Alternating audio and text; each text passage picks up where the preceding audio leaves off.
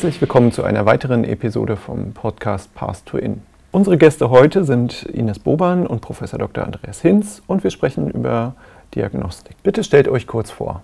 Ähm, ja, danke, dass wir hier sein dürfen. Mein Name ist Ines Boban. Ich stelle uns jetzt mal eben für einen mein gewissen Name ist Part Andreas Hinz. gemeinsam vor. Wir sind nämlich ein altes Paar. Wir kennen uns seitdem wir 17 sind und sind schon ähm, ja, zu einem reinen Mädchengymnasium zu, gegangen. Und dann war da das Jungsgymnasium und dazwischen eine Eisdiele. Deswegen ähm, haben wir schon eine lange Zeit miteinander. Und ähm, um aber den Sprung, warum wir wohl heute hier sein dürfen, der hat ja wohl nichts mit der Zeit zu tun, ähm, zu machen, weil wir viele Jahre jetzt in dem Feld Integration, Inklusion ähm, aktiv waren, zuletzt an der Martin-Luther-Universität in Halle-Wittenberg. Ich als wissenschaftliche Mitarbeiterin in eben deinem Bereich und da machst du dann gleich weiter zum Thema allgemeine Rehabilitations- und Integrationspädagogik. Davor äh, war ich elf Jahre lang Lehrerin an der Reformschule Winterhude, so heißt sie heute, Gesamtschule Winterhude damals, in Hamburg. Ja, und bei in Halle war mein Schwerpunkt äh, zunächst im Einstieg tollerweise berufsbegleitend mit Kolleginnen und Kollegen zum Thema, wie können wir Heterogenität nicht als Last, sondern als Chance sehen zu arbeiten. Und später dann ähm, war ich aber fester Bestandteil auch in der grundständigen Qualifizierung von Lehrer, Lehramtsstudentinnen. Ja, das kann ich bestätigen. Ja. Für die berufsbegleitenden Studierenden äh, stand ich vor der Aufgabe, jemanden zu finden, der sowohl Praxiserfahrung mit Integration als auch Ahnung von der Theorie hat. Und da hat sich irgendwie eine Person dann angeboten. Jo. Also äh, ich war besagter Professor für allgemeine Rehabilitationspädagogik und Integrationspädagogik.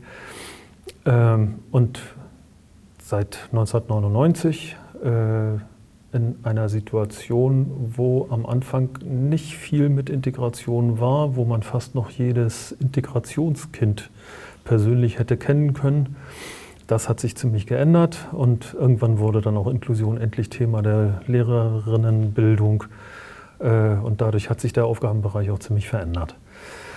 Bevor wir nach Halle gegangen sind, waren wir beide in Hamburg. Äh, ich war 16 Jahre lang in wissenschaftlichen Begleitungen von Grundschulprojekten der Integration, äh, Integrationsklassen äh, im Grundschulbereich und die integrative Grundschule im sozialen Brennpunkt. Und wir haben einfach, würde ich im Rückblick schon sagen, wir haben einfach das große Glück gehabt, diese gesamte Entwicklung von Anfang an mitzukriegen. Als wir beide Sonderpädagogik studiert haben, gab es irgendwann einen Aushang. Es gab noch keine einzige Integrationsklasse in Hamburg äh, ein Aushang für eine Veranstaltung, dass Leute aus der Fleming-Grundschule in Berlin kommen würden und darüber erzählen würden, wie sie Integration machen. Und von da ausgehend gab es dann in Hamburg auch Eltern, ja, die Elterninitiativen hatten das, äh, diese Veranstaltung organisiert. Und mit denen sind wir in Kontakt gekommen. Und im Grunde seit, seit dem Embryonalstadium der Integration in Hamburg sind wir irgendwie dabei. Und wir hätten uns damals überhaupt nicht vorstellen können, dass das mal so ein Riesending wird. Äh, denn es gibt ja auch so die eine oder andere Reformruine. Da haben vier Schulen irgendwas gemacht und naja, gut, nach zehn Jahren wurde es dann still beerdigt. Ja, davor, beide haben wir unsere ersten intensiven sonderpädagogischen Erfahrungen gemacht in einer Klasse für schwer mehrfach behinderte Kinder. Ich als Zivil Zivildienstleistender und Ines als Praktikantin. Äh, da haben wir mit Kindern zu tun gehabt, die, die bis dahin überhaupt nicht in die Schule durften. Äh, das gab es in den 70ern im Westen äh, sehr deutlich. Da gab es eine Obergrenze, der, nee, eine Untergrenze. Untergrenze der Schule für geistig Behinderte, wer zu viel Pflege brauchte, das ging nicht. Und ich glaube, dass da für uns beide so ein bisschen die Wurzel auch liegt, dass das Prinzip pack die gleichen zusammen, dividier die verschiedenen, die unterschiedlichen auseinander, dass das irgendwie nicht hinhaut, äh, weil man damit ja logischerweise einen Rest vom Rest, vom Rest, vom Rest, vom Rest irgendwie äh, organisiert. Äh, und das war eine pädagogische Situation, in der wir wahnsinnig viel gelernt haben, äh, die ich aber keinem empfehlen kann. Und ja, der Olle Zivi und die Praktikantin sind dann irgendwie in die Inklusion geraten und äh, finden es auch nach 40 Jahren immer noch spannend. Das spannende Thema, was machen wir eigentlich mit der Diagnostik? Hm. Was sind aus eurer Sicht zentrale Fragen, die ihr euch im Bereich Diagnostik gestellt habt oder immer noch stellt? Hm. Ja, eigentlich ist die zentrale Frage, wie können wir Diagnostik so betreiben, dass sie nicht das Schubladensystem bedient, was wir bisher ja ganz stark gemacht haben. Und wie Problematik das Schubladensystem ist, ist ja ein zentraler Aspekt von Inklusion. Also bist du jetzt noch ein Ella oder bist du einer, der doch eher Ese äh, nahe? Oder äh, in Hamburg gibt es dann ein, eine neue Gattung von Mensch, das Paragraph 12 Kind. Äh, eine neue Schublade, also die Kinder, die richtig knackigen sonderpädagogischen Förderbedarf haben. Äh, das ist ja das System, für das Diagnostik bisher bedient hat und mit dem Diagnostik auch verschiedene Schulformen und äh, Schultypen bedient hat. Also wenn das nicht mehr legitim ist und es so nicht mehr weitergehen kann bei Inklusion, äh, wie kann denn Diagnostik dann überhaupt funktionieren? Wie kann eine Diagnostik aussehen, die nicht mit bestimmten Labels arbeitet, die nicht bestimmten Niveaus zuordnet? Du bist noch L, du bist schon G. Äh, oder, nee, wie heißt G heute? GE? Ja, je nach Bundesland. Je nach Bundesland unterschiedlich, genau. Äh, also wie, wie kann eine Diagnostik sein, äh, die nicht diskriminiert und die Kinder bei ihren Lernprozessen begleitet?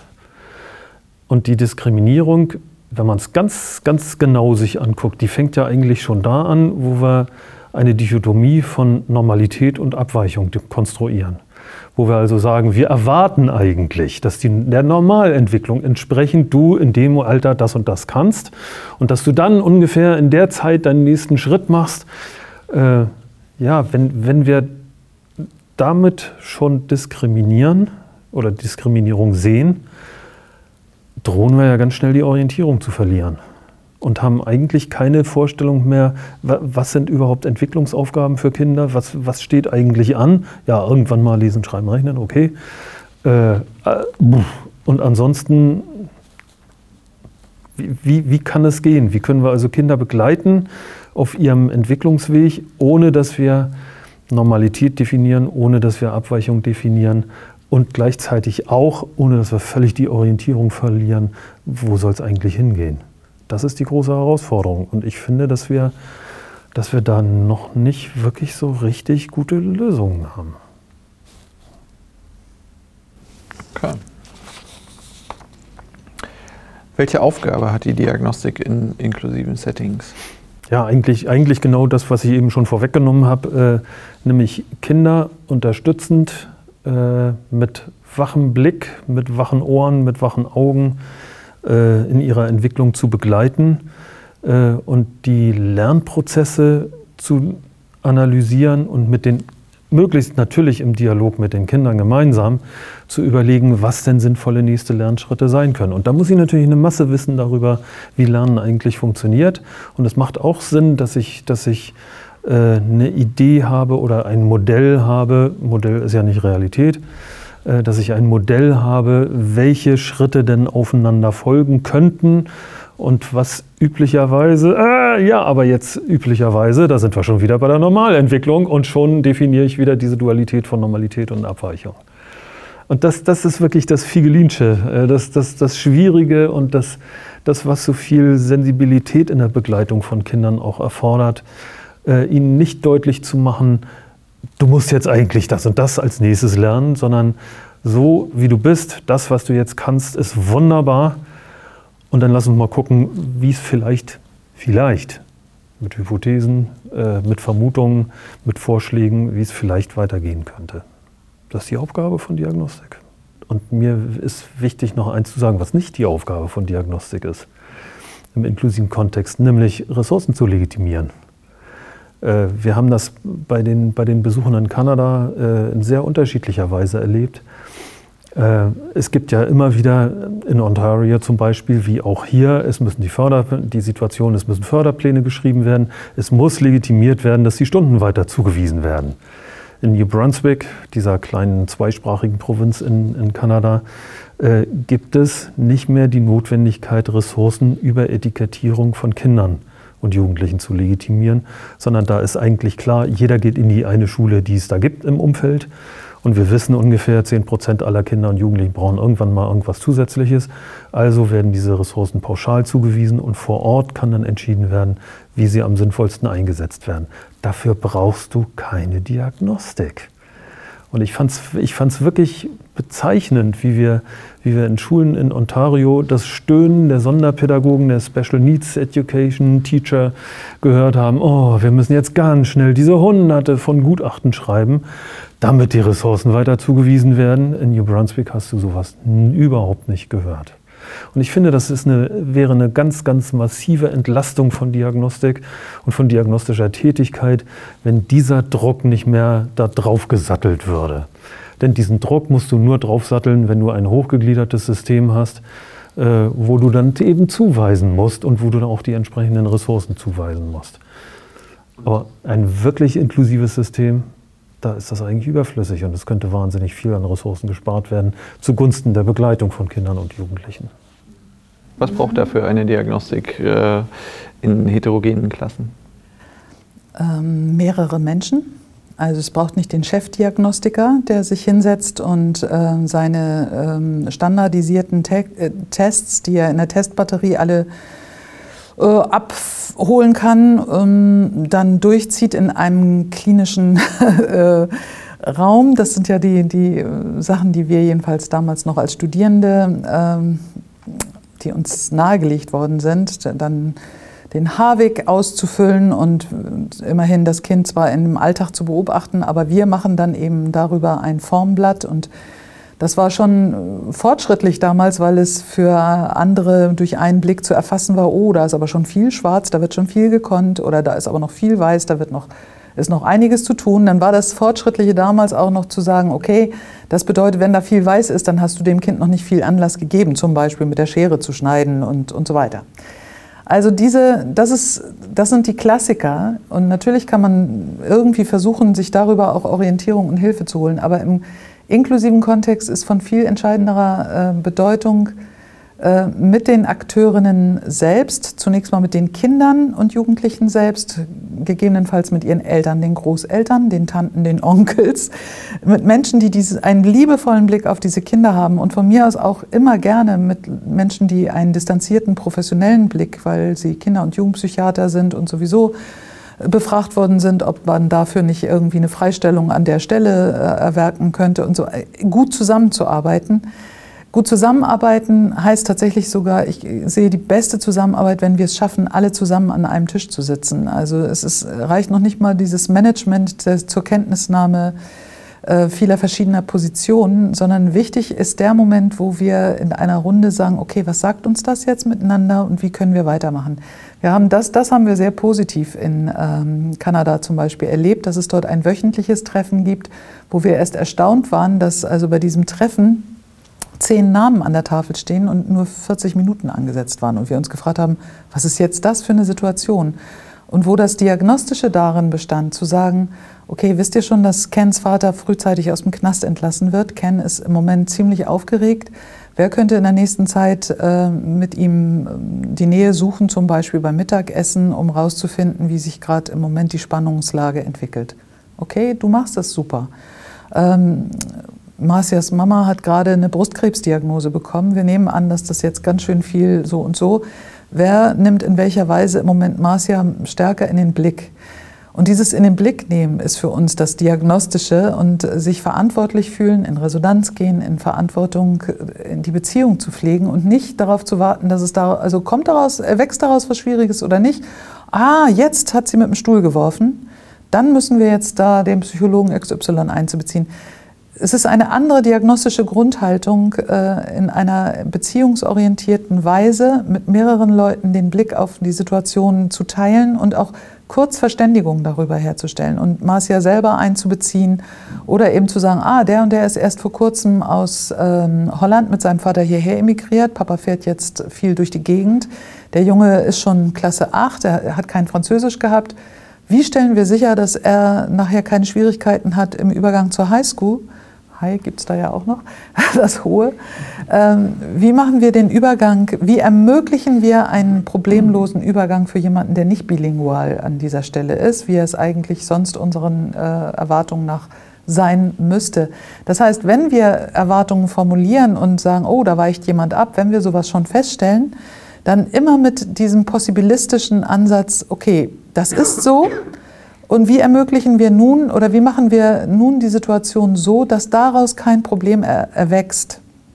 Das ist eine grundsätzlich, äh, die, also eine, dieses Possibilistische ist und auch diese Teilmächtigkeitsidee von Ruth Kohn, dass wir niemals ohnmächtig sind, niemals allmächtig, aber immer teilmächtig. Aber weil wir Teilmächtige sind, brauchen wir sehr unterschiedliche Leute in dem Ganzen. In Kanada beispielsweise saß auch ein Mensch vom Schulamt dabei, sodass wir nicht erst lange Wege haben und fragen müssen, dürfen wir das und das, können wir an der Stelle das und das übergehen und so weiter, sondern jemand ist da vom Schulamt, der sagt, okay, ich gucke, wie das sich juristisch so deichseln lässt, dass daraus für das Kind nur Möglichkeiten und keine Unmöglichkeiten erwachsen.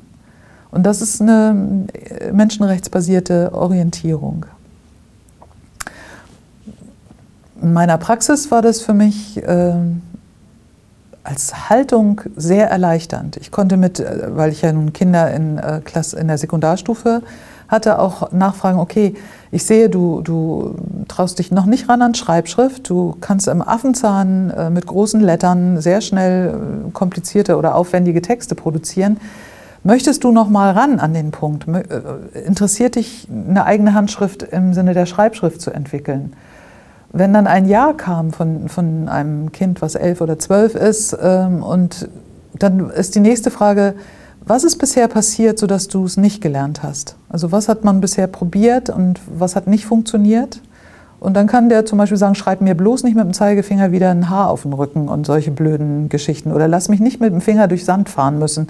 Äh, alle möglichen Dinge erübrigen sich äh, sozusagen, wenn wir von den Kindern ihre Kompetenz, was, was ich mag ich gar nicht. Und bitte lass mich nicht äh, bei dem Prozedere wieder an den Prozess erinnert werden, der schon damals für mich einfach nur nervtötend und albern war. Und manche Kinder können das nicht artikulieren, dann macht es eben Sinn, einen erweiterten Kreis, sich mit, äh, mit, den kind, mit Menschen des Vertrauens dieses Kind, also ähm, aus dem Vertrauenskreis des Kindes zusammenzusetzen. Und manchmal sind die Dinge noch komplizierter, sodass wir einen ganzen Unterstützerkreis äh, bilden und Zukunftsplanungen entwickeln. Oder es gibt einfach einen schönen Fundus an verschiedenen ähm, Choreografien, nenne ich das mal, äh, Abläufen, die uns helfen, dass ein Kreis von Menschen auf die Situation eines Kindes guckt. Da würde ich gerne kurz äh, einhaken, äh, weil meine Assoziation einst, äh, einer der Cartoons von Michael Jan Greco ist, äh, wo er auch ähm, so einen riesigen Kreis von Professionellen hatte und dann ein Elternteil, was ganz alleine vor diesem riesigen Kreis Vielleicht muss man an der Stelle noch was zu dem Kreis sagen äh, und wie man sowas vermeidet. Ja.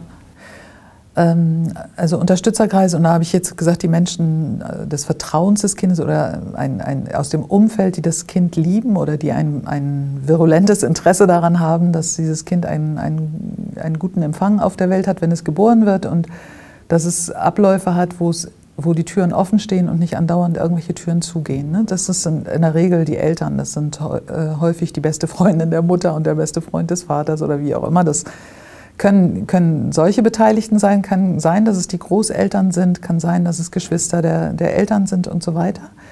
Äh, und äh, je älter das Kind wird, umso mehr kommen da andere ähm, Freundinnen, Freunde seines Kreises oder auch die Logopädin, der ähm, Krankengymnast. Verschiedenste Menschen können auch professionell dann dazukommen, die dann immer eine hohe Chance haben von den Betroffenen, also von der Mutter, von, von den Eltern, ähm, als Vertraute mit eingeladen zu werden zu so einem Unterstützerkreis, äh, wenn sie sehr freundlich sind. Also das Zeug zum freundschaftlichen haben und nicht nur äh, Funktionen darstellen. Also auch das gibt es immer mal bei solchen Kreisen dass es toll ist, den so und so Beauftragten vom Amt dabei zu haben, weil wir dann gleich wissen, ob, es, ob Aussicht besteht, dass die und die Art von Unterstützung überhaupt bezahlt wird dann und finanzierbar wird. Ähm, aber ganz häufig brauchen Mütter und Väter es, dass sie äh, Professionelle dann nur einbeziehen oder, oder artikulieren wenn sie äh, sowas wie eine Beziehungswärme haben und nicht nur eine Funktionskühle sozusagen, dann haben die Menschen weniger Chance darauf einbezogen zu werden. Das setzt natürlich auch voraus, damit Lehrerinnen und Lehrer eingeladen werden, dass sie sich freundlich zeigen und äh, freundschaftlich mit der Familie und dem Kind und nicht sich als Konkurrenten oder als Feindselige sehen. Und interessanterweise kann ich dir sagen, dass wenn Eltern äh, einladen, die Berufsgruppe, die ja am häufigsten nicht erscheint, also selbst wenn sie eingeladen sind, dann nicht erscheint, Lehrerinnen und Lehrer sind, weil sie immer das Gefühl haben, sie sind Sie täten etwas Ungerechtes, wenn sie sich in so einer ähm, besonderen Weise einem Einzelnen zuwenden.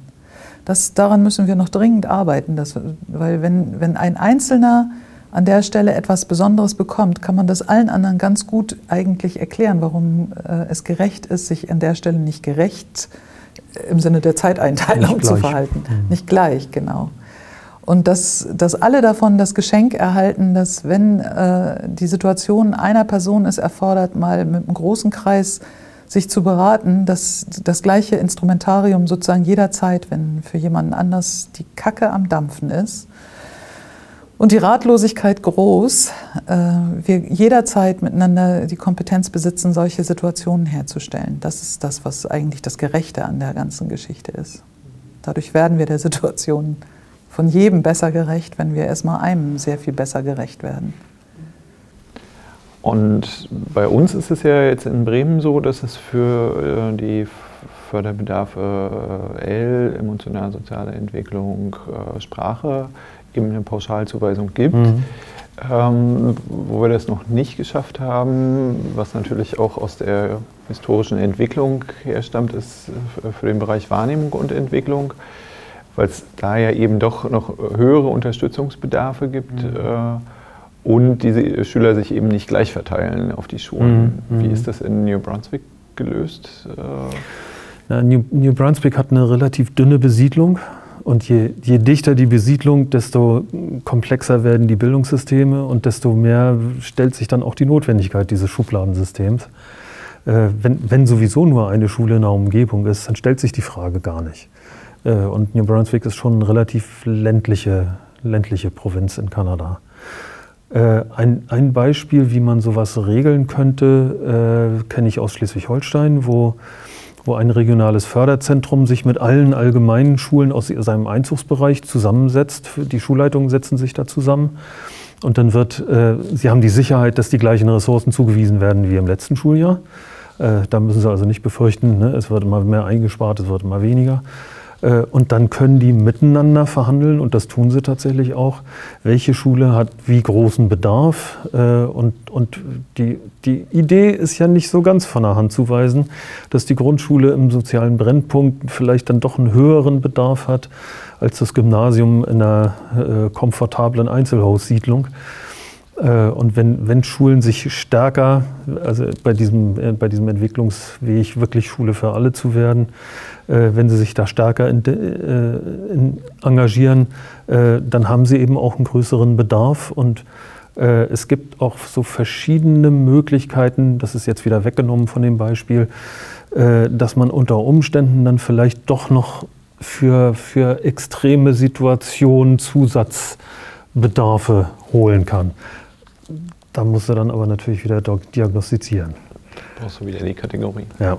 Und, und dann, dann ist es, naja, nee, nicht unbedingt die Kategorie. Es muss ja nicht unbedingt dieses eine Kind sein, äh, was so schwierig und so kompliziert und so verhaltensauffällig ist, äh, dass, man, dass man mit dem Vorhandenen nicht auskommt, sondern es kann ja auch die Konstellation sein. Äh, dass also eine Situation so komplex und so schwierig ist. Äh, also muss, muss nicht unbedingt notwendigerweise hundertprozentig wieder der, der, die verschämte Rückkehr zur Kategorisierung sein. Äh, sondern es kann schon auch sein, dass, dass, äh, dass die Situation so, so problematisch ist, dass, dass es so nicht hinhaut. Äh, und es gibt, soll tatsächlich auch ein Beispiel geben, dass Integrationshelfer nicht für, auch nach dem, nach dem äh, SGB, äh, nicht für ein spezielles Kind als seine individuelle Reha-Leistung beantragt werden, sondern dass eine Schule und zwar nicht zufälligerweise eine Schule im sozialen Brennpunkt sagt, wir haben so einen großen Bedarf an Unterstützung, äh, wir möchten gerne Integrationshelfer, Integrationshelferin oder Schulbegleiterin, Schulbegleiter äh, haben, ohne dass da Einnahme eines Kindes stehen muss. Und sowas gibt es inzwischen ja auch. Also die, die, was, was mir wichtig ist, ist sozusagen die Botschaft, die Trennung von Ressourcenzuweisung und diagnostischen Prozessen. Das finde ich ist eine, ist eine ganz wichtige Trennung. Spannend finde ich eigentlich auch, sich mal den Unterstützungsbedarf der Lehrkräfte anzugucken. Ja. Und zu sagen, eigentlich braucht die Kollegin irgendwie tatsächlich eine Unterstützung. Ja. Und nicht unbedingt das einzelne Kind. Ja, es ist, es ist ja irgendwie echt ulkig, was wir traditionellerweise ewig lange schon tun. Wir, wir wissen doch eigentlich, Förderbedarf heißt, da passt was nicht zusammen. Die Voraussetzungen und die Möglichkeiten äh, und das, was gegeben werden kann, haut nicht hin. Das ist ja eigentlich von der Grundlage her ein völlig systemisches Verständnis. Und was machen wir? Wir stellen nicht den Förderbedarf der Kollegin fest, wir stellen auch nicht den Förderbedarf der Universität Bremen fest, die noch nicht sich darauf eingestellt hat, wie inklusive Bildung, wie für inklusive Bildung äh, qualifiziert werden soll. Oder für, den, für die Bildungssenatorin oder den Bildungssenator stellen wir auch keinen Förderbedarf fest oder für die Schulleitung, die sich nicht genügend darum kümmert, dass, dass entsprechende Regelungen schulintern getroffen werden. Wir machen das immer nur am Kind fest. Das ist eigentlich eine sehr merkwürdige Tradition, die wir da haben.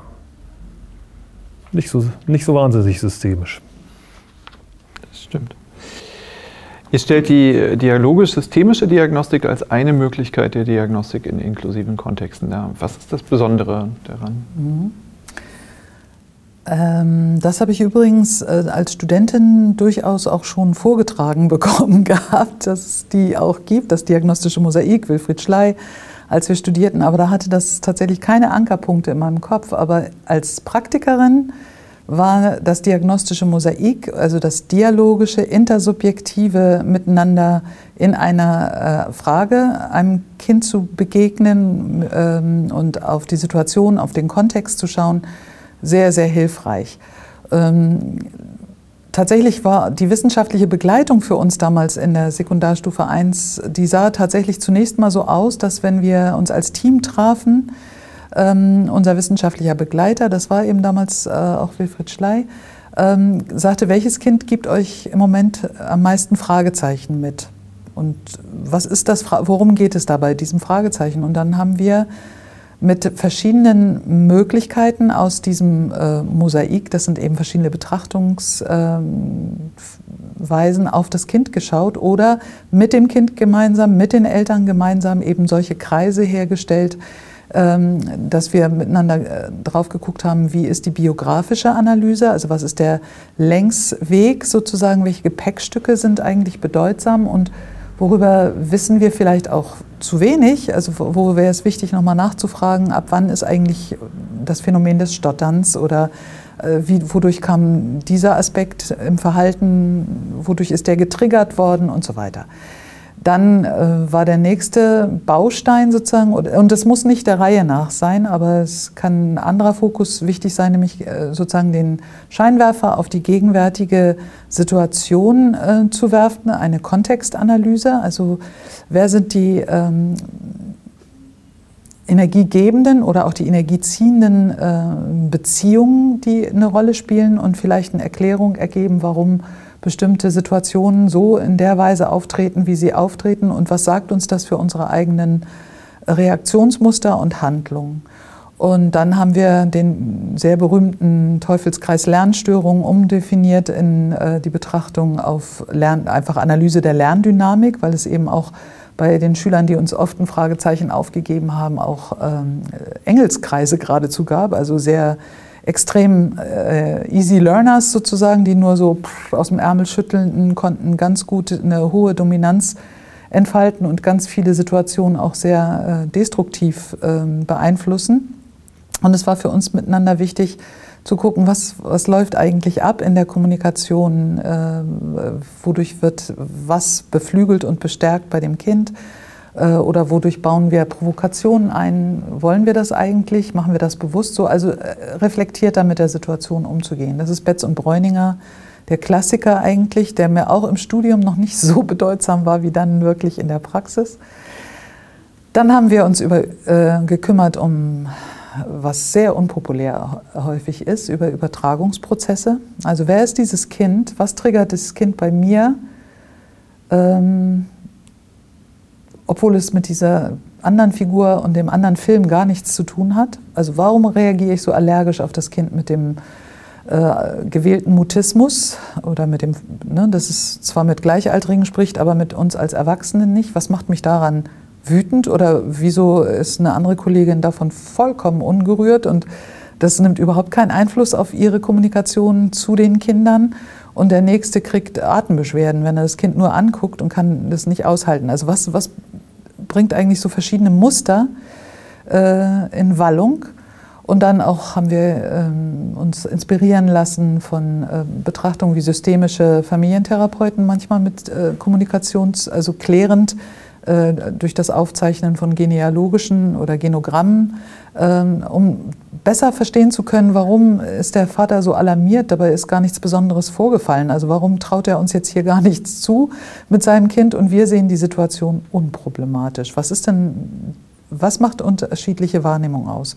All dieses mündend vor allem für mich immer wieder auch in die Möglichkeit äh, in Unterstützerkreisen, auch ohne solche Vorarbeiten, aber solche Teile davon können gute Vorarbeitssituationen äh, darstellen, äh, Unterstützerkreise. Und äh, gerade wenn krisenhafte Situationen der Einsamkeitsgefühle, Mobbing, solche Fragestellungen zu bearbeiten sind im Kontext Inklusion, ähm, dass wir dann arbeiten mit Prinzipien, die wir in äh, zukunftsfesten oder Zukunftsplanungsmomenten ähm, schon viel beschrieben haben. Das, die werde ich jetzt hier nicht nochmal so entfalten, aber das sind so sehr handliche, handfeste äh, Formen eines Wirs, Lösungen zu kreieren und zwar unter vollkommenen Verzicht auf die Idee, dass wir irgendwelche mm, besetzten Begriffe der Kategorien und Zuschreibungen bräuchten, dass wir sagen müssen, ah ja, also ich hatte einen Schüler, der gerne alle zehn Minuten brüllte, äh, kann ich noch einen Wurstsalat haben? Oder der aus Aktenzeichen XY irgendwelche Monologe auf Kassette damals aufgenommen hatte und die konnte er auswendig und hat die abgespult und eine mehrfache Vergewaltigung angekündigt. Ob da jetzt jemand anders Tourette dazu sagen würde oder nicht, interessiert überhaupt nicht, sondern äh, selbst wenn wir auch eine Erklärung hätten, die, die sich mit Tourette schön unterfüttern ließe, Wichtig ist ja die Frage, was fangen wir an mit dem Phänomen? Und dazu müssen wir auch mit der Person, die vielleicht für sich das selber als Erleichterung empfände, wenn sie sagen könnte, mein Name ist äh, Jan Tourette, äh, um schnell was klären zu können, so viel ist damit eigentlich noch nicht geklärt, weil auch dann kommen wir aus der Nummer nicht raus, miteinander äh, dennoch aushandeln zu müssen, was es heißt, wenn er alle paar Minuten Arschficker oder sonst was von sich gibt kann er nicht sagen, Tourette und fertig ist die Laube, sondern wenn Haken wir dran. ja Haken dran geht nicht, sondern wenn wir jeden Tag miteinander verbringen, dann, dann nützt es nichts zu sagen, ach ja, Down-Syndrom, ach ja, Asperger, Spektrum oder überhaupt Spektrum, ganze immer Spektrum. Äh, nein, wir haben weiterhin die Situation, und zwar äh, können zwei Personen mit dem 21. Chromosom dreimal in der Klasse sein. Das heißt überhaupt nicht, dass damit geklärt wäre, was Perspektiven, Interessen, Wünsche, Reaktionsmuster dieser Personen sind, sondern wenn uns das verunsichert, wenn das ein Fragezeichen auslöst, dann macht es ganz viel Sinn. Und zwar egal, bei wem es das auslöst, ob es bei den Eltern ist, bei dem Kind, bei den Mitschülerinnen, dass wir miteinander darüber offen in ein Gespräch kommen und auch Formen im Sinne des Soziokratischen eigentlich gucken, wie können wir ganz gut damit leben, dass das und das passiert und womit können wir nicht leben. Was sind Grenzen, die so nicht gehen? Was nicht auf Selektion hinausläuft, das war für mich damals sehr wichtig, dass ich mit meinen Kolleginnen klar hatte, also sozusagen äh, ideell existierte für uns kein anderer Ort als unser Ort.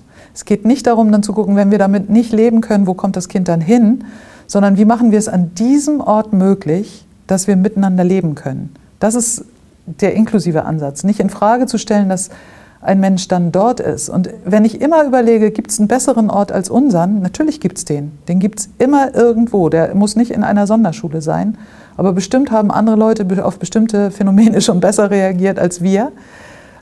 Dann heißt es, neugierig zu sein, wie wir diese Situationen verbessern können und, und herstellen können. Und dafür braucht es solche Kreise, die mit dieser Art von äh, Intersubjektivität, nämlich was macht es mit mir? Und hast du schon mitbekommen eigentlich, dass ich damit ganz gut komme, klarkomme? Und der eine Kollege sagt, ich könnte ihn schütteln. Und der nächste sagt, was, ich fange überhaupt gerade erst an, diesen, diese Person interessant zu finden. Und mit all diesen äh, Dingen professionell umgehen heißt, ähm, okay, wie können wir die Situation dann für den einen entlastend und für den anderen noch interessanter machen? Das, darauf läuft es hinaus. Vielen Dank für das spannende Gespräch und auch vielen Dank fürs Zuhören.